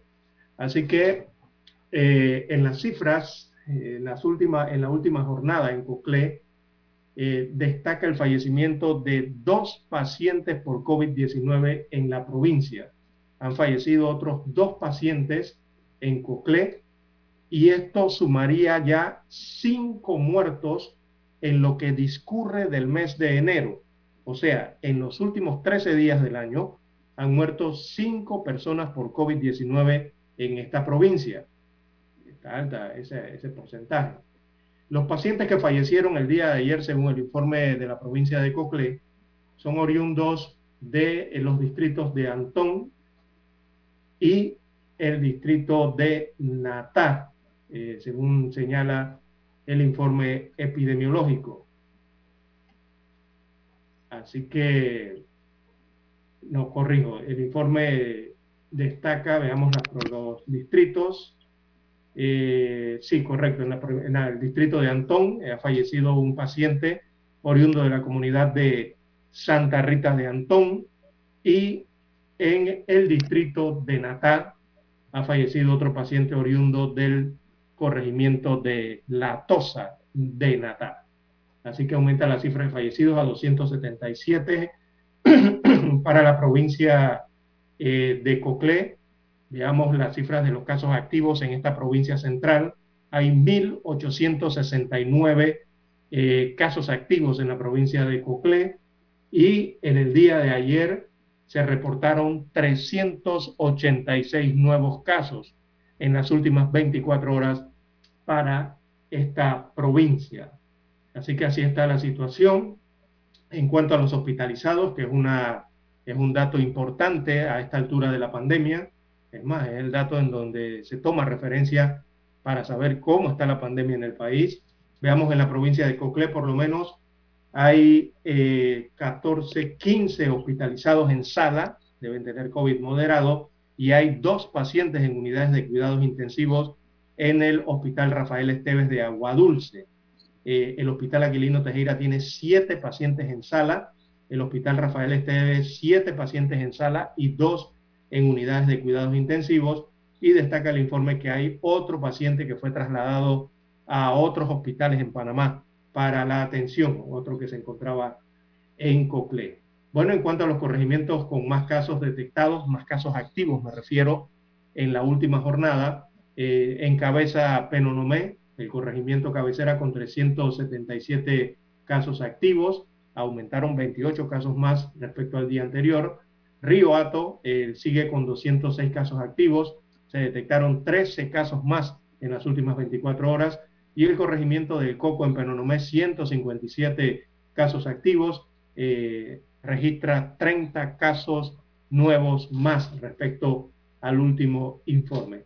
Así que así está la situación para la provincia de Coclé con el COVID-19. Repetimos, 1.869 casos activos hasta el momento. Ayer se reportaron 386 nuevos contagios en las últimas 24 horas y lamentablemente fallecieron el día de ayer dos pacientes más por COVID-19, uno del distrito de Antón y otro del distrito de Natal. Hay 14 hospitalizados en los hospitales de Penonomé y Aguadulce. Bien, así está entonces la situación del COVID-19 en esta provincia. Acá en la redacción seguimos esperando entonces que las autoridades nacionales entreguen el informe nacional que no se ha emitido desde el día de ayer. Las 7.9, 7.9 minutos de la mañana en todo el territorio nacional. ¿Qué más tenemos? Demasiado muerto, demasiado muerto para una provincia, Lara. Sí, sí, está muy alto. La verdad es que sí. En y con la población días, que tiene, cinco fallecidos por COVID-19, esa no es una muy buena tasa ni, índice. En Coclé. En Coclé, sí, para la provincia de Coclé. Yo estoy evitando ir a Coclé constantemente, Lara. precisamente, eh, yo no, yo no quisiera ni salir de la casa, pero tengo que salir. pues. Tomo mis medidas y voy, Lara. Como la de ayer, le voy a decir que ayer fui a retirar una placa de automóvil en el municipio de Panamá y eso es una aglomeración única. No hay distanciamiento y como ahora ya no es por página web, sino que usted va y busca su placa, si está lista, ¿no? Antes te daban la cita por página web, ahora no. Y la verdad que si no me contagié allí es porque está la mano de Dios no lo permitieron. Pero eso allí es una aglomeración única ¿Cómo ha para cambiado retirar una de placa en el municipio de Panamá. Y la fila es extensa, César. Larga. Usted no gasta menos de dos horas. De dos a cuatro horas es mi cálculo. Bueno, noticia de última hora. Algo que tomaba 15 minutos, si acaso, hace unos dos años atrás, tres años. Bueno, Ahora porque está ordenado por todo. cita. ¿no? Está ordenado. Eh, Novak Djo- Djokovic, número uno del tenis en el mundo, don César, eh, le han cancelado la visa el Ministerio de Inmigración de Australia esta mañana. Es decir, este día allá, pero aquí es esta mañana, ¿no? Así que se tiene que ir de vuelta, lo más probable. Y la gente, como quiere este tenista, don César? Han habido hasta protestas por ello. Bueno, la Unión de Prácticos del Canal de Panamá, la Unión de Ingenieros Marítimos y Panamá Area Metal Trading Council recomendaron a Jorge Terán, a Luis Navas, a Paulina Franceschi y a Maribel Gordón para ser miembros de la Junta Directiva del canal. Para este año la ACP debe renovar su junta directiva conforme a los parámetros que establece la ley orgánica del 11 de junio de 1997. En tal sentido, los directores que tomaron posesión del cargo el 19 de febrero de 2013 y que estaban próximos a culminar su periodo de nueve años son Lourdes del Carmen Castillo, Alberto Vallarino Clemán y Henry Mirachi. Estas entidades sin fines de lucro que aglutinan a trabajadores de la Autoridad del Canal de Panamá señalan que de manera muy responsable y anteponiendo cualquier interés particular ante las designaciones tan importantes para el futuro del canal, consideran muy oportuno someter a la consideración del presidente de la República, Laurentino Cortizo, los nombres de estos profesionales para estos cargos. Aseguran que de contar con la designación de algunos de estos profesionales, darían lustres a la Junta Directiva del ACP al aportar sus conocimientos y sobre todo su comprobado patriotismo en el desarrollo del óptimo potencial de nuestra, nuestro principal recurso, César, amigos y amigas. Bueno, ¿y quiénes son? Se preguntarán mucho, ¿no? Bueno, eh, Jorge Terán es un capitán graduado en la Escuela de Aprendices del Canal de Panamá. Se jubiló de esta agencia en 2013 como práctico del canal después de 30 años de servicio un activista laboral y conocedor de toda la normativa y régimen laboral especial del canal. Miren, miren, de veras que tiene un 10. Eh, Jorge Terán, si queremos gente que conozca, no gente que vaya a improvisar, a aprender, eso no, no aprender a la escuela. Profesor eh, catedrático también Luis Navas Pájaro, oiga, tremendo, ah, amigo especial de esta estación, profesor Navas Pájaro. Es actual director del Instituto del Canal de la Universidad de Panamá, fue dirigente obrero y estudiantil, desempeñándose como legislador de la provincia de Colón entre 1984 y 1989. Aportaría el punto de vista popular en la toma de decisiones y políticas en la gestión administrativa y operativa del Canal de Panamá. El profesor Navas es un historiador también, filósofo. Eso hace falta para el pensamiento, ¿no? Eh, Paulina Franceschi no necesita presentación, Lara. Ella es catedrática profesional con trayectoria en desarrollo de políticas públicas, con más de 20 años de experiencia en el campo internacional, desarrollo humano y educación superior. Posee además amplio dominio sobre investigación social, análisis, administración e implementación de proyectos. Y también la magíster economista Maribel Gordón Calderón, profesional eh, catedrática en política económica y sector externo, magíster en valorización económica de bienes y servicios ambientales, economista de profesión, consultor en temas ambientales, políticas de empleo y salario, género, seguridad social a nivel de organizaciones gubernamentales como no gubernamentales, nacional e internacional. Una mujer luchadora por la igualdad de género con capacidad de aporte, balance a la gestión administrativa del Canal de Panamá. Estos son los dotes que no se le puede eh, Lara negar a esta distinguida profesora eh, no sé si la tomarán en cuenta. El problema es que ella, la, e, ella está vinculada al tema del partido en formación FAT, ¿no?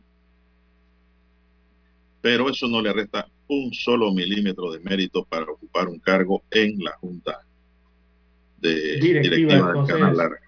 Sí, de, este principal recurso con que cuenta el país, ¿no? las cosas Recordemos que el, el, canal es administrado por el administrador, ¿no? Es dirigido, perdón, por el administrador y subadministrador pero eh, están bajo la supervisión de la junta directiva. Esa junta directiva la integran 11 miembros. Y de esos 11 miembros, don Juan de Dios, recordemos que nueve son nombrados por el presidente de la República eh, en acuerdo con el Consejo de Gabinete y son ratificados en la Asamblea Nacional. Necesitan la mayoría absoluta en la Asamblea Nacional para ser ratificados. Otro de los miembros, para completar el 10, eh, es designado por el órgano legislativo y ese es de libre nombramiento y remoción. Y el que integra eh, el 11, el miembro número 11, que integra la junta directiva, es el ministro para asuntos del canal eh, y es quien preside la junta directiva, ¿verdad? Y recordemos que el ministro lo designa el presidente de la República. Así que por allí entonces ah, vemos por dónde van las designaciones, ¿no? Bien, hay que hacer la pausa, don Juan de Dios, las 7.15, 7.15 minutos de la mañana en todo el territorio nacional. 7.30 AM, Infoanálisis, con entrevistas y análisis con los personajes que son noticia. La mejor franja informativa matutina está en los 107.3 FM de Omega Estéreo, cadena nacional. Desde los estudios de Omega Estéreo, establecemos contacto vía satélite con la voz de América. Desde Washington, presentamos el reportaje internacional.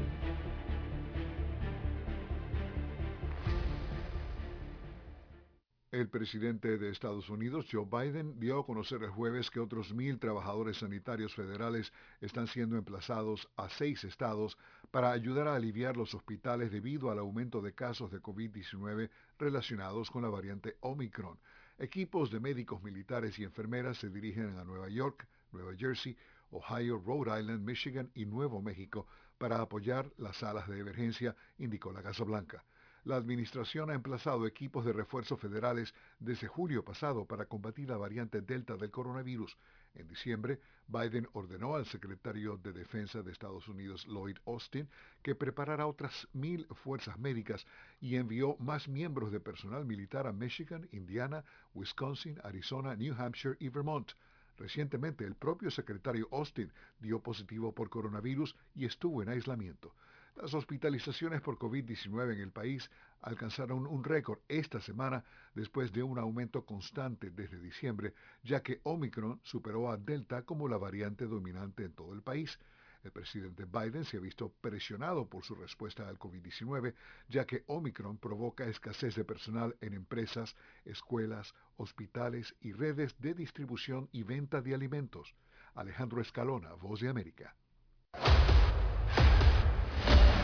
Escucharon vía satélite desde Washington el reportaje internacional. Para anunciarse en Omega Estéreo, marque el 269-2237. Con mucho gusto le brindaremos una atención profesional y personalizada. Su publicidad en Omega Estéreo. La escucharán de costa a costa y frontera a frontera. Contáctenos 269-2237. Gracias. Problemas de tierra, accidentes graves, reclamos a aseguradoras, incumplimientos de contratos, reclamos de herencias, todo asunto civil y penal, consulte al 6614-1445. Ahora contamos con el servicio de asesoría, confección de pliegos de cargos, impugnación y defensa en materia de contrataciones públicas. 6614-1445. Licenciados Juan de Dios Hernández Sanjur y Belkis Hernández Díaz. Omega Stereo tiene una nueva app. Descárgala en Play Store y App Store totalmente gratis. Escucha Omega Stereo las 24 horas donde estés con nuestra aplicación totalmente nueva.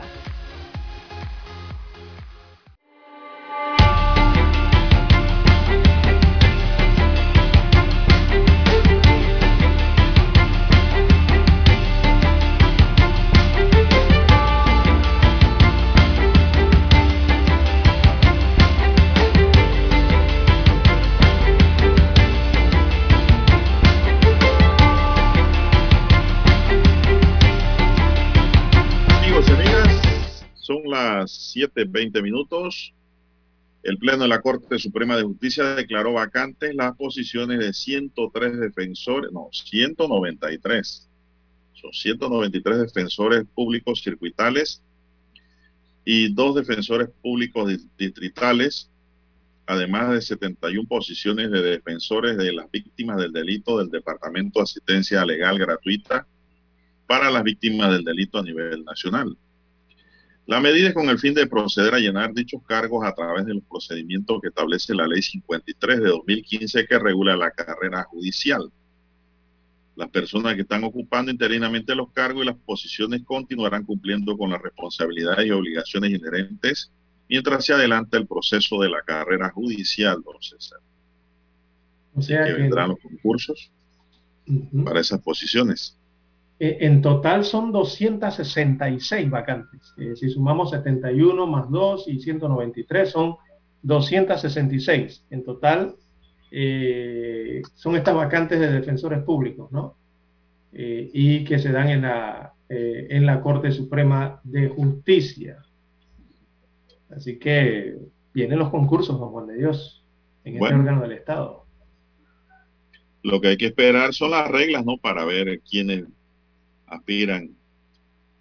Si va a ser un concurso interno del órgano judicial, si va a incluir eh, eh, el sector exterior, el sector pues, que no es funcionariado del órgano judicial. Habrá que esperar cómo lo van a hacer. Y lo cierto, Lara, es que los que están en esos cargos van a tener ahora una dura competencia, yo diría, con los propios compañeros, ¿verdad? Los propios compañeros de, de trabajo. Eh, hay muchísima gente preparada para esos cargos dentro del propio órgano judicial, don César, que no son es. jueces, que no son defensores, pero que pueden llenar esos cargos por su Que pueden experiencia y participar estudio, ¿no? libremente en los concursos. O sea, ahí, ahí viene la cosa interesante, por eso es que se Sí. torna más interesante. Porque es una competencia sana al final, don Juan de Dios. Realmente, no, competencia normal. A ver quiénes pues quedan en esas posiciones ya en firme para que tengan mejor autonomía y decisión en su caso y no les tiemble la mano. Así es un requerimiento. Recordemos para ello que el gobierno central va a transferir 15 millones de dólares para la implementación de esta carrera. Y eso pues Se pasa del de- dedo a los concursos, que es lo positivo Sí, de hombre. la decisión que ha tomado la nueva presidenta de la Corte Suprema de Justicia. Es lo mejor, es lo mejor que ha podido, se ha podido proponer por la nueva presidenta, don César, y lo digo como abogado litigante por más de 23 años. Esto eh, es lo correcto y es lo bueno para que haya un mejor sistema operativo de justicia en el país. Eso es bueno, que el que quede en el cargo es un cargo ganado, no adedado, como dice usted. Así mismo es. Bien, 7.24 minutos, don César, ¿y cómo van las negociaciones con la minera? Dice que va, va a generar cerca de 400 millones de dólares según la propuesta de gobierno.